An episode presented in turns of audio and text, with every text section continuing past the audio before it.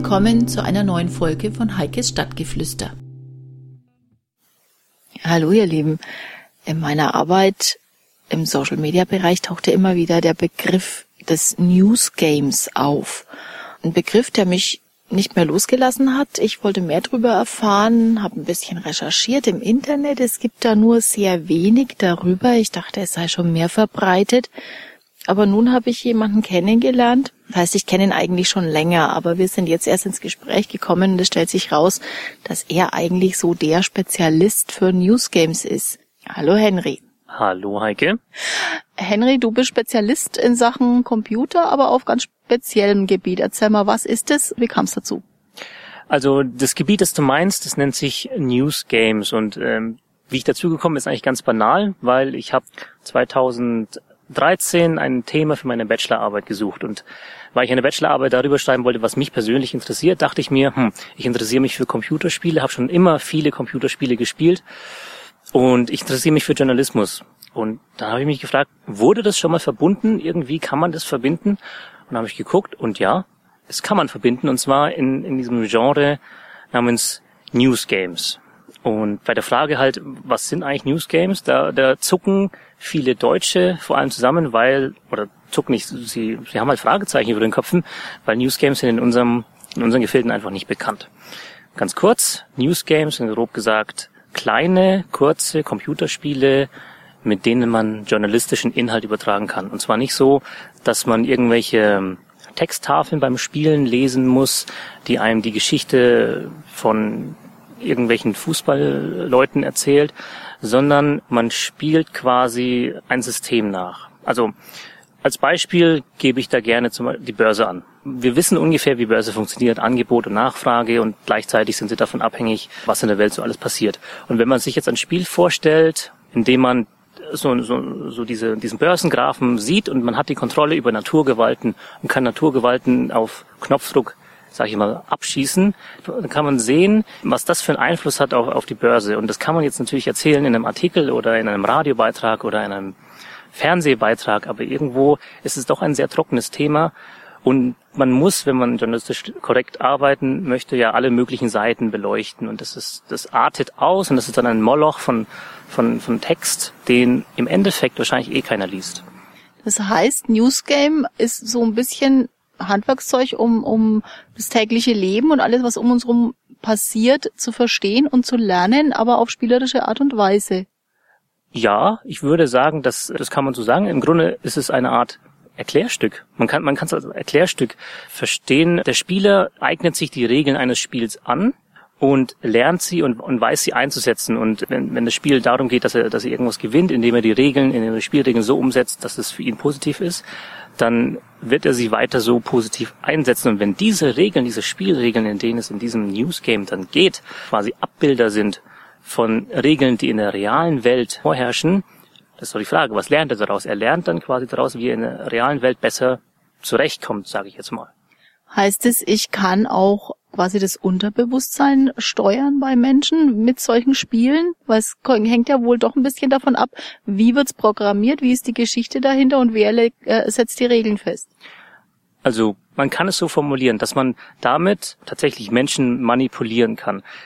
Aber bis es dazu kommt, dass man wirklich jemanden gegen seinen Willen so manipulieren kann, dass er jetzt, sagen wir mal, an einem Fastfood-Restaurant vorbeifährt, weil er ein Spiel gespielt hat, in dem Fastfood-Restaurant als böse dargestellt werden, ist ein weiter Weg. Da gibt es zum Beispiel die Glaubwürdigkeit. Der Spieler muss dem Spiel erstmal glauben, dass das, die Regeln, die hinter dem Spiel stehen, dass die wahr sind. Und das ist schon mal ein weiter Weg. Und wenn, wenn es zum Beispiel zu überzeichnet ist oder wenn der, wenn der Nutzer irgendwie skeptisch wird, dann ist dieser Manipulationsversuch ja schon gescheitert.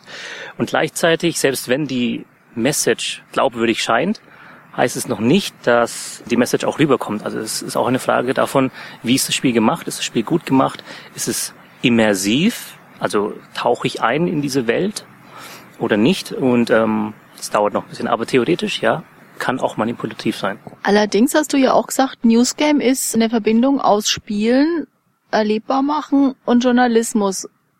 Unter Journalismus, unter seriösem Journalismus, wie ich es eigentlich kenne und, und mir vorstelle, gehe ich ja davon aus, dass das gut recherchiert ist, dass das wirklich nur auf nachprüfbaren, echten Fakten basiert alles. Also insofern sollte das ja da wieder ein bisschen eingedämmt sein. Das ist ähm, dann tatsächlich die Vertrauensfrage, die auch, die nicht nur bei Newsgames, sondern auch bei ganz stinknormalen Artikeln und Fernsehbeitragen einfach greift. Vertraue ich dem Medium, dessen Geschichte, dessen Produkt ich mir gerade anschaue oder nicht? Und da kommt es tatsächlich aufs Medium an. Also man kann seine Glaubwürdigkeit auch ganz leicht verspielen und dann ist es auch aus. Also es ist, es, wenn es nach journalistischen Kriterien produziert wird, dann sehe ich da eigentlich kein Problem darin. Nur hast du deine Arbeit ja erst im vergangenen Jahr abgeschlossen. Das heißt, du bist da ganz frisch in dem Thema drin. Wie verbreitet sind denn Newsgames schon, gerade mal in Deutschland? In Deutschland gibt's kaum Leute, die sich mit dem Thema auseinandergesetzt haben. Ich bemerke, dass es, ich sage mal, trendy wird. Aber richtige Experten, die jetzt auf jahrelange Erfahrung zurückgreifen können, da gibt's nur einen, der heißt Markus Bösch. Der sitzt in Köln und er hat ein eigenes Spieleentwicklungsstudio, das heißt The Good Evil. Aber auch die sind mehr so in der Experimentierphase. Also sie sind weiter als ich, aber sie experimentieren auch viel rum. Es ist ein neues Genre für uns. Das möchte ich mal betonen. Für Deutschland ist es ein neues Genre. In Amerika gibt es schon seit zehn Jahren. Aber auch da ist es nicht sonderlich verbreitet. Genau, verbreitet ist es nicht sonderlich, wäre jetzt eine der Fragen gewesen. Und es ist zwar nicht verbreitet, heißt aber nicht, dass es nicht beliebt ist. Weißt du da was, wie es angenommen wird? Da weiß ich leider nicht so viel darüber. Also die Leute, mit denen ich gesprochen habe, die finden es alle ganz toll. Vor allem, weil es innovativ ist und weil es vor allem dem Zeitgeist entspricht, in dem, wo äh, in einer Zeit, wir leben ja in einer Zeit, in der ganz viele Leute spielen. Ja, also jeder zweite Deutsche spielt auf dem Handy oder auf dem Computer irgendwas, das heißt nur ein kleines Spiel. Aber richtig empirische Untersuchungen darüber, wie Newsgames und vor allem wie die Message von Newsgames rüberkommt, das gibt's noch nicht. Weißt du was, ob äh, Newsgames im Moment in Entwicklung sind und in Planung oder, oder ob vielleicht sogar schon welche existieren? Es existieren ein paar kleinere, das sind, äh, wie gesagt, auch Experimente. Man kann sie aber schon spielen, zum Beispiel dieser Markus Bösch hat mit seiner Firma mal letztes Jahr zum NSA-Skandal ein Spiel gemacht, das heißt Prism. Da spielt man so eine kleine Raumfigur und äh, muss versuchen, mit dem Laser, den man hat, so Fotos abzuschießen. Und diese Fotos stammen aus, aus Instagram und Flickr und so weiter, also aus privaten Netzwerken eigentlich und sollen so ein bisschen zeigen, wie es sich für einen NSA-Mitarbeiter anfühlt, sich durch diese ganzen Daten zu wühlen. Und ansonsten habe ich mal mit ein paar Kollegen so ein Spiel gemacht, das heißt iPad, da hat man so, so ein Produkt vor sich und muss versuchen, den Kaufpreis des Produkts in, die, in einzelne Kategorien zu unterteilen. Also wie viel wurde jetzt in Löhne ausgegeben, wie viel in Material. Aber wie gesagt, das sind alles Experimente, so richtig Newsgames, die offiziell gelauncht sind, ähm, gibt's noch nicht in Arbeit, sind schon einige, das weiß ich. Also das heißt, wir können heuer noch hoffen, dass wir da was sehen können. Ja, davon würde ich mal ausgehen, dass es, ähm, ja, dass ein oder zwei große Medienhäuser noch in diesem Jahr mit Newsgames äh, auftauchen werden auf der Bildfläche um so ein Newsgame zu entwickeln, okay, News ist eigentlich für mich was Schnelles. Geht es im Vergleich zu anderen Spielen dann auch schneller, so ein Newsgame zu entwickeln? Und was braucht's da so an, an Berufsgruppen, die da mitarbeiten müssen? Das kommt so ein bisschen auf den Anspruch an, den man hat. Also so Blockbuster-Videospiele, da braucht man Jahre und ein Millionenbudget, um es überhaupt zu entwickeln. Newsgames, zumindest die typischen Newsgames, haben nicht diesen Anspruch, vor allem was, was das Visuelle angeht, sondern die haben die haben es lieber so auf einer niedrigeren Latte und können deswegen auch schneller und billiger entwickelt werden.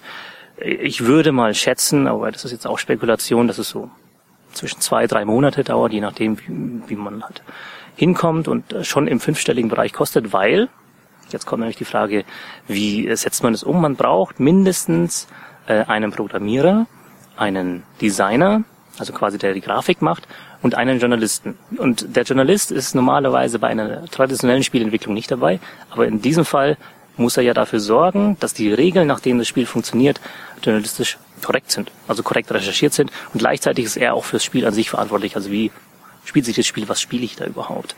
Und das, das ist schon was, was, was viele Medienhäuser auch gar nicht bringen können, weil es gibt kaum Journalisten, die Game Design Erfahrung haben, woher auch.